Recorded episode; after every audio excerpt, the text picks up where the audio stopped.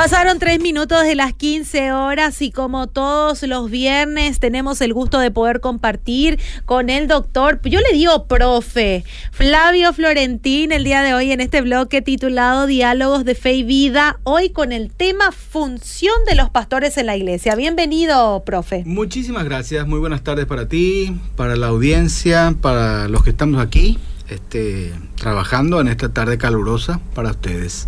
Un placer. Hoy este, me asignaron dialogar un poquito junto con la audiencia acerca del rol que debe desempeñar un pastor. Llegamos a ese tema este, al final de nuestro semestre de estudio, porque como saben seguramente papá, mamá y los que están estudiando, que ya estamos en la recta final del último semestre del año. Entonces, debido a eso, llegamos un poco a este tema. Además de eso, interesantemente, en nuestras redes sociales ahí del campus IBA está, es muy consultado este tema del rol que debe desempeñar un pastor. ¿Cuál es la función? Cuando hablamos de rol, vamos a empezar por ahí, ¿verdad? Cuando hablamos de rol, estamos hablando acerca de la función que una persona desempeña al estar en ese oficio, en el caso del pastor en la iglesia, ¿verdad?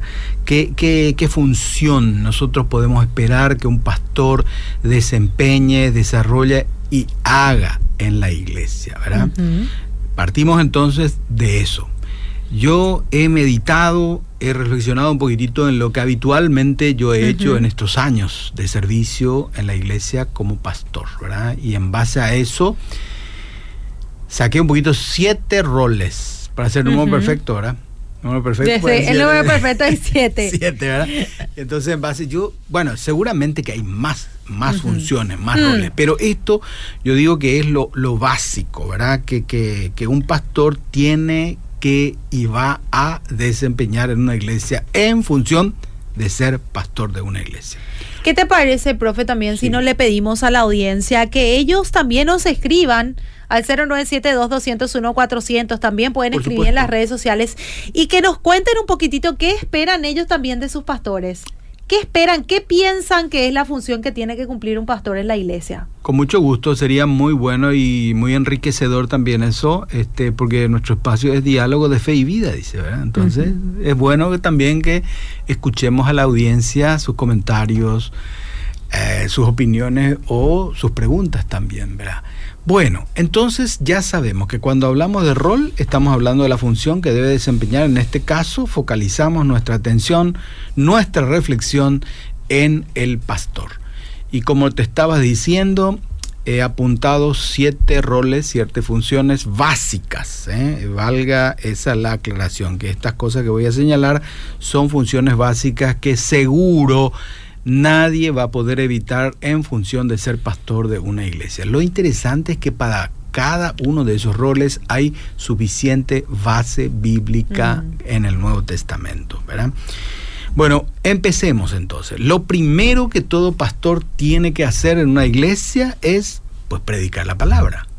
De eso no se va a salvar, predicar la palabra. Y hay un texto de segunda de Timoteo, capítulo 4, clásico, que dice, ahí Pablo a su discípulo Timoteo, te encarezco delante de Dios y del Señor Jesucristo, que juzgará a los vivos y a los muertos, eh, que prediques la palabra, que instes a tiempo y fuera de tiempo, redarguye, reprenda, exhorta con toda paciencia y doctrina. Ahí entonces Pablo dice a Timoteo, tu función como pastor, aunque sea joven y que nadie tenga en poco tu juventud, predique la palabra, predique, que prediques la palabra. La pregunta que debemos hacernos aquí como pastores es, está bien, yo siempre hago eso, ¿verdad? Predicar la palabra, es una función básica, eso es lo que espera eh, la congregación que su pastor haga, que predique la palabra. Ahora, ¿Cuándo nosotros podemos decir que predicamos bien o cuando probablemente no lo estamos haciendo bien? Tres pequeñas sugerencias para los colegas que están en esa función de predicar la palabra de Dios. Primero lo que tenemos que nosotros como pastores es tener un conocimiento profundo de la palabra de Dios. Es fundamental eso, conocer profundamente la palabra de Dios. Esa es nuestra herramienta básica con el cual vamos a guiar a las personas en el camino hacia la vida eterna. Por eso necesitamos nosotros como predicadores conocer profundamente la palabra de Dios y más todavía como pastores. Porque con la palabra de Dios vamos a hacer las otras cosas también que hacemos. Es la herramienta básica que tiene todo pastor. Conocimiento, conocer la palabra de nuestro Dios. Segunda cosa, para poder predicar bien, tenemos que tener una cultivada espiritualidad, ¿verdad? Mm. Eh, una cosa es conocer mucho la Biblia, pero si no cultivas una relación espiritual profunda, constante y permanente con Dios, probablemente la, el conocimiento o la predicación no va a tener su efecto necesario en las personas, no va a tener fruto, ¿verdad? Y, por supuesto, en tercer lugar, hay que tener un buen manejo de la técnica o de las técnicas de la oratoria sagrada, que eso ya es otro capítulo que no vamos a meternos aquí, ¿verdad? Eh, pero hoy en día hay tanta información para saber un poquitito cómo uno puede ir mejorando su predicación. Bueno, la primera función que tiene todo pastor es predicar la palabra de Dios y predicarlo bien, ¿eh? para que este, produzca, como dice la Biblia, frutos dignos de arrepentimiento, que dice, ¿verdad? Segunda cosa, la segunda función que todo pastor tiene es capacitar a los hermanos para el desarrollo de sus dones y ministerios. Mm. Aquí probablemente ya estamos mirando al pastor en su función de maestro, mm. de docente. El ejemplo lo tenemos en Jesús. A él lo llamaban el buen maestro, maestro bueno. Dice, ¿verdad? Aunque a él no le gustaba tanto que le llamaran así maestro bueno, pero maestro, ¿verdad? Y en la Biblia, en Efesios capítulo 4, dice que el mismo Dios dio a algunos la capacidad de ser apóstoles, a otros profetas, a otros evangelistas, a otros pastores y a otros maestros. ¿Para qué? Para capacitar a los santos para la obra del ministerio, para la edificación del cuerpo de Cristo, hasta que todos lleguemos a la unidad de fe, de pleno conocimiento del Hijo de Dios, a la condición de un hombre maduro a la medida de la estatura de la plenitud de Cristo. Base bíblica para que podamos entender que la función de todo pastor es también capacitar a los hermanos mm. que están en la iglesia para que ellos desarrollen sus dones, sus talentos que Dios les ha dado. ¿Cuál sería la mejor manera de capacitar a otros? Bueno, yo creo que todo pastor que quiera capacitar a otros debe ser capacitado de manera constante y permanente. Mm. Uno como persona y como pastor también se agota y a veces se le terminan los recursos, las habilidades. Entonces la mejor manera de combatir esto es que tenga una capacitación constante y permanente. Hoy en día, miren, en las redes sociales hay tanta cantidad de recursos, de información. Uno tiene que filtrar, ¿verdad? Para que también de repente esa capacitación que está recibiendo sea la bíblica, la adecuada y que te sea útil para el desarrollo de tu ministerio. Pero una de las mejores maneras que para capacitar a otros es capacitarse uno mismo de manera constante y de manera permanente. Ese es todo un desafío para los pastores.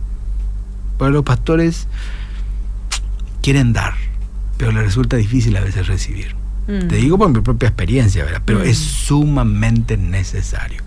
En segundo lugar, hay que buscar recursos hay que buscar facilitadores que te ayuden a esto. ¿verdad? Mm. Claro que ya gracias a Dios estamos saliendo de la pandemia y hoy en día hay un montón de invitaciones para esta conferencia, para, este, para esta capacitación y todo. En lo que podamos como pastores para que podamos desarrollar esa capacidad buena de capacitar a otros, tenemos que primero nosotros ser capacitados, ¿verdad?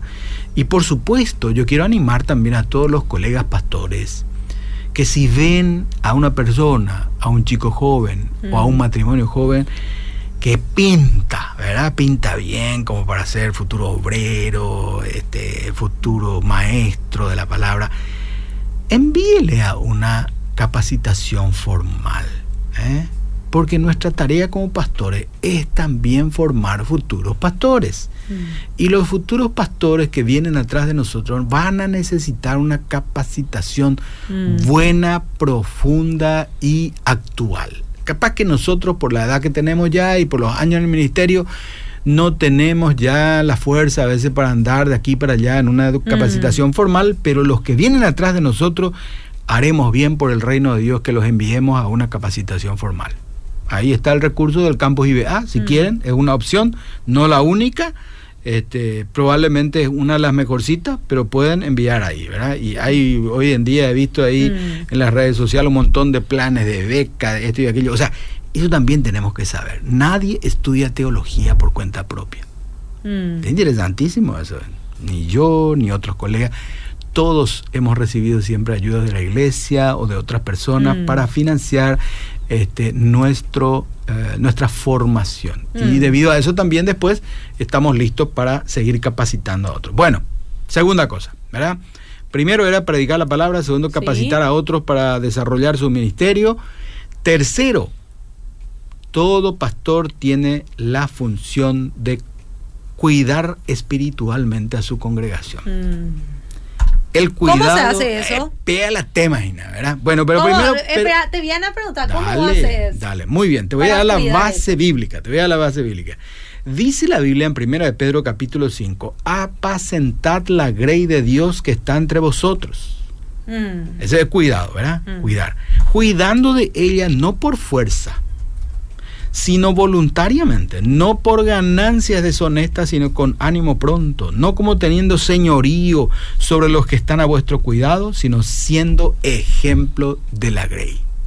Yo creo que una de las primeras cosas que yo pensé, ¿verdad? El cuidado pastoral de una congregación pasa porque el pastor mismo se cuide a sí mismo, mm. sea un ejemplo, ¿verdad? En su integridad, sea un ejemplo en su devoción a Dios, sea un ejemplo en su conducta. Y eso es una de las primeras cosas básicas de cómo hacer. ¿verdad? En segundo lugar, yo creo que el cuidado espiritual de la congregación pasa porque un pastor debe saber, si es que se puede, ¿verdad? porque hay congregaciones de todo tipo, ¿verdad? Pequeñas, medianas, grandes, ¿verdad? Pero cuando tú estás como pastor de una congregación que en Paraguay en promedio las congregaciones no pasan de 70 personas, mm. en promedio, ¿verdad? Hay uno, dos o tres, o, lo sumo cuatro congregaciones grandes.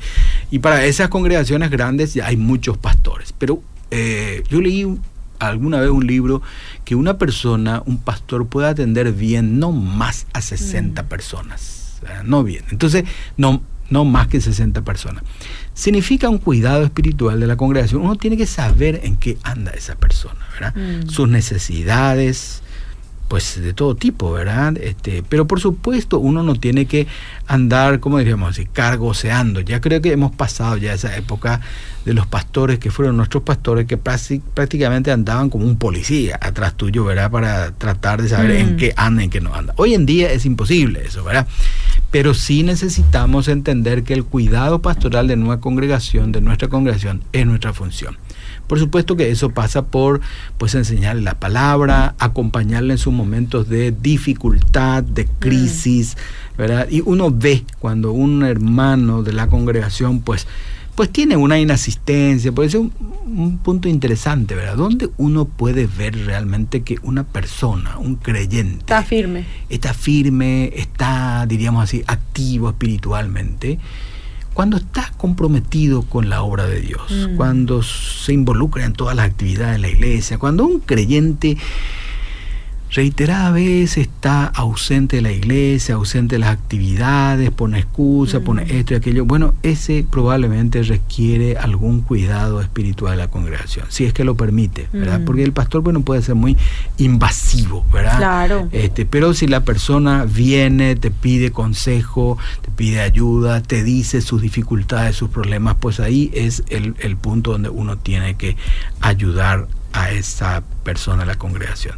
El cuidado pastoral de una congregación pasa mucho porque la congregación confíe en ti, mm. eh, confíe en su pastor. Entonces cuando hay dificultades, viene y le comenta al pastor, pastor, tengo esta dificultad, yo quiero que a lo mejor ore o, le pide un consejo, una palabra de, de, sabiduría, ¿qué hago, pastor? ¿verdad?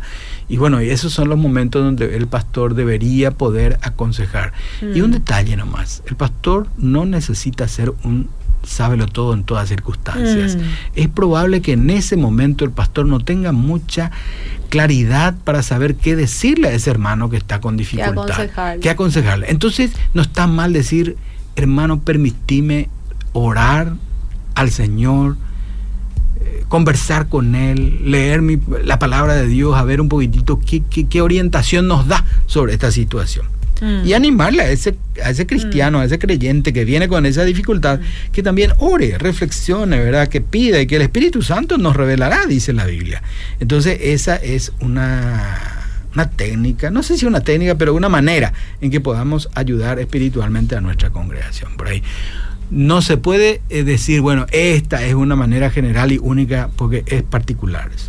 Cada persona somos tan diferentes y traemos nuestra, nuestras historias de vida de manera particular. Entonces, pues eso también, la ayuda espiritual debe variar de una mm. persona a otra persona. Pero es fundamental que el creyente confíe en su pastor y le comente las dificultades por las que está pasando. Y el pastor, por supuesto, tiene que ser una persona que guarda mucho confidencialmente las cosas que el creyente le comenta, ¿verdad? Para que mm. pueda esa confianza seguir avanzando. Es fundamental eso, ¿verdad? Y a veces, como pastor, no necesitamos tener una palabra así de revelación, eh. sino que sencillamente escuchar a la persona y ya le hace bien. Mm.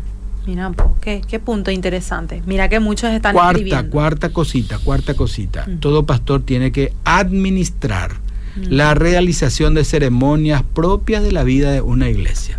¿Qué, ¿Qué, por ejemplo? Bueno, todo pastor tiene que, por supuesto, bautizar, tiene que celebrar la cena del Señor.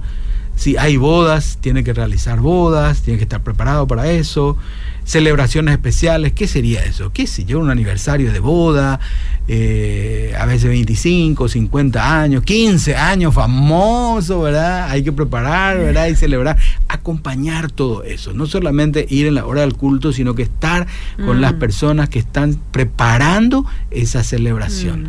Eh, por ejemplo, un nacimiento mm. de, una nueva criatura, el pastor tiene que estar ahí con su esposa para pues bendecir, dar una palabra de aliento y por supuesto también no se puede uno privar de los funerales, ¿verdad? Porque cuando la mm. persona muere, o sea, hay, hay, yo siempre digo que un pastor no puede dejar de estar en dos momentos muy importantes para la vida de toda persona, en el nacimiento de un bebé o en la despedida de un ser querido. Mm. Este, ahí tiene que estar.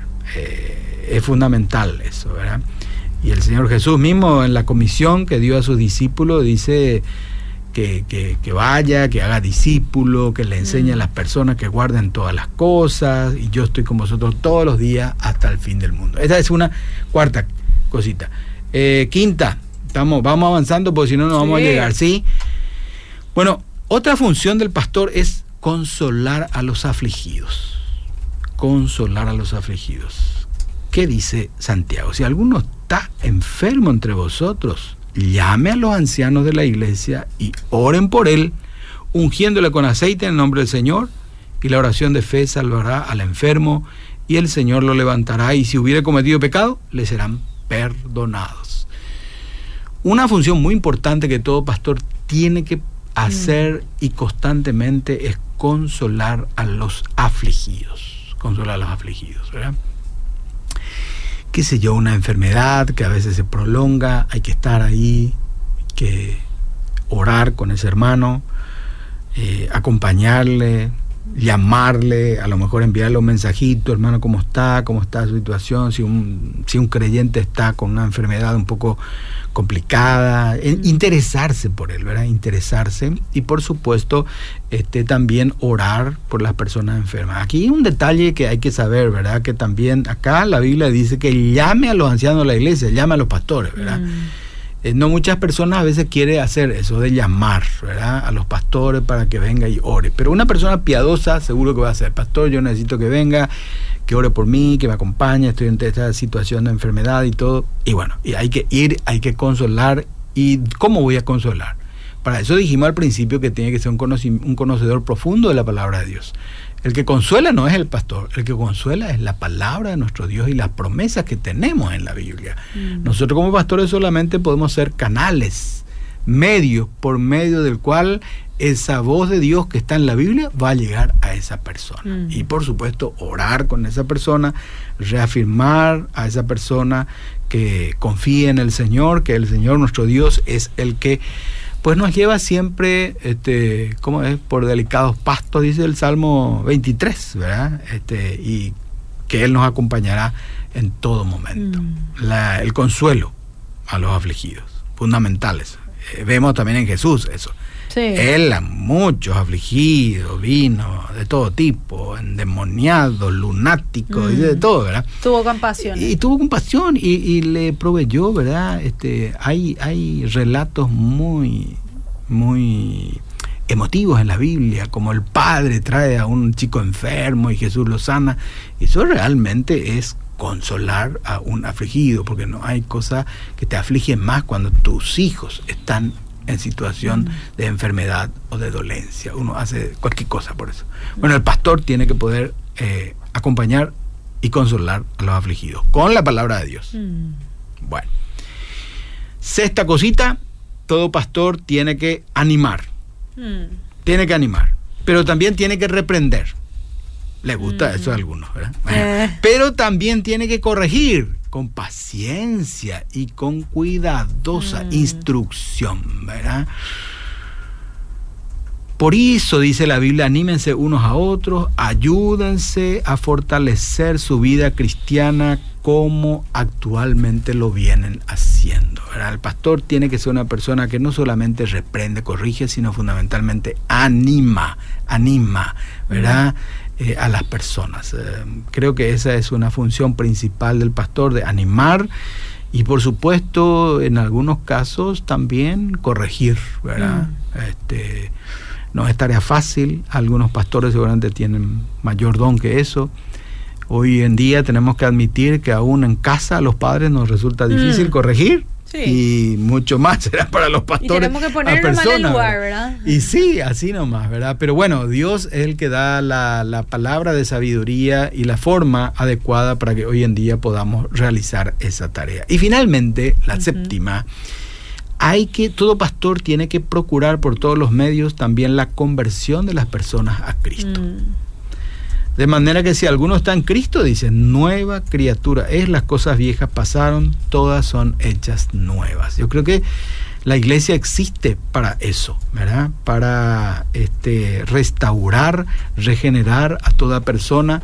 Y si la cabeza de una iglesia es Cristo y su siervo principal es el pastor, su tarea tiene que ser eso de procurar por todos los medios que las personas lleguen a Dios a través de Cristo, se transformen, ¿verdad? Se conviertan a Cristo y sean una nueva persona. Y después, por supuesto, ahí este, tenemos que ocuparnos. ¿Y esa tarea cómo se hace? ¿verdad? Bueno, en la predicación. Yo creo que la predicación que hagamos tiene que incluir de tanto en tanto Mm. una palabra que hace un llamado para que las personas arrepentimiento. al arrepentimiento, que acepten a Cristo, o si hace falta, pues restaurar su vida, recibir el perdón de parte de Dios. Brevemente hago un repaso de las siete, eh, Sí. siete funciones que hemos señalado hoy. Primero, predicar la palabra. Palabra. Segundo, capacitar a los hermanos. Cuidar de manera integral, espiritual a la congregación. Eso de integral es medio mucho ya, ¿verdad? Pero un cuidado espiritual. Esa es su función, ¿verdad? Administrar las ceremonias que, que tenemos en la iglesia, consolar a los afligidos, animar, reprender, corregir y procurar por todos los medios que las personas lleguen a la conversión, lleguen a Jesucristo y sean restauradas completamente. Tremendo, Bueno, tremendo. Aprendimos bueno, un montón, pero tenemos todavía ver, dos minu- tres claro, minutitos deje- para leer deje- lo que la audiencia claro, dice, por ¿verdad? supuesto. Muchísimos mensajes llegaron. Eh, bendiciones, Fabi, desde Areguá. Mariana, acá limpiando y escuchando Mm. su programa que está súper. Dice que Dios bendiga esta emisora. Me da un poco. Qué bueno que podamos ser de bendición. Buenas tardes, Obedira. Mi opinión es que los pastores de hoy salgan a predicar también por las calles, porque Mm. hoy en día hay pastores muy aburridos, hasta su dice. Soy Junior de Itagua. Bueno, cierto, hay Junior, varias. cierto. No, es cierto eso, ¿verdad? Es, es la realidad, ¿verdad? Ajá. Además, hoy en día, ¿verdad? Para encantar con una predicación a los jóvenes especialmente, es una Mm. tarea difícil, Sí. ¿verdad? Porque hay tanto entretenimiento. Pues, hay que volverse tiktokero que para encantar a los jóvenes hoy en día, ¿eh? Más no, hay todavía parece pastor. ¿Eh? ¿Eh? pastor tiktokero. Yo creo que, a ver, quieren, ¿verdad? puede ser ay, el ¿verdad? Ya, ay, ya, ¿verdad? Quieren. no, no, yo Flavio puede ser el primero. No, yo creo que a mi edad ya estoy para, para otras cosas.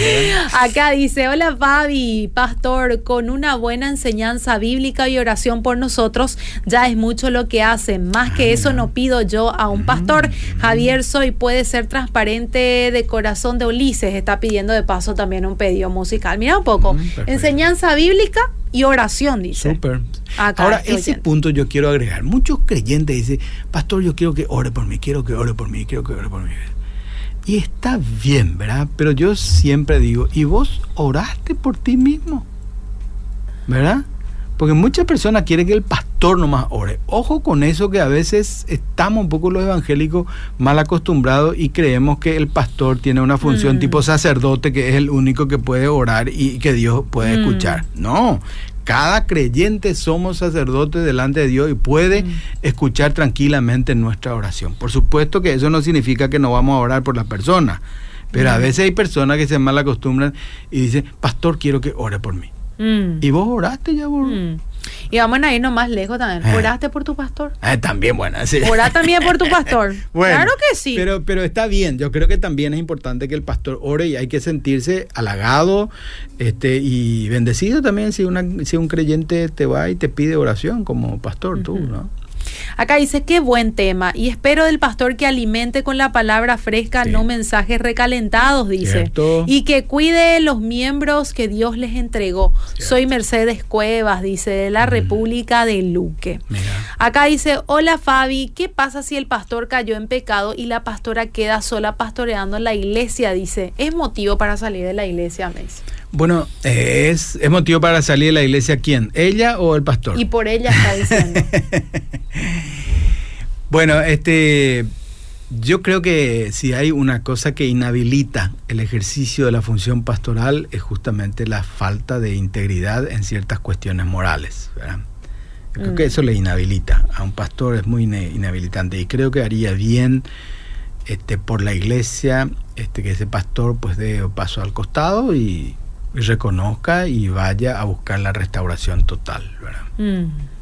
Ahora de que salga o no, eso es una cuestión que es complicado eso, ¿verdad? Es complicado y requiere probablemente una meditación profunda, una oración y buscar el consejo tal vez de algunos hermanos maduros de su iglesia, ¿no?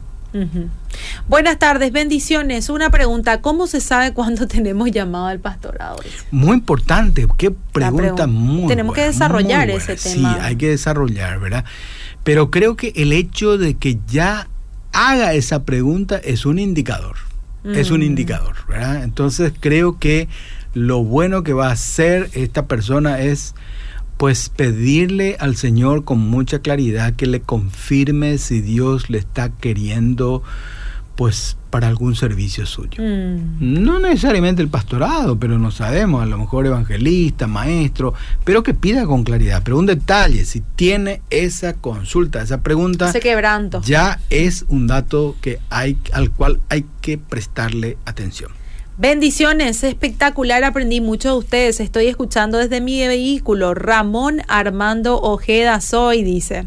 Acá dice el pastor Salomón es tiktokero, dice de MQB, ah, dice. Acá qué bueno, qué bueno. No sé, no excelente, Excelente, Acá dice, hola, bueno, dice por mi miembro hablo. Sí, ya, ya respondimos la pregunta de esta oyente.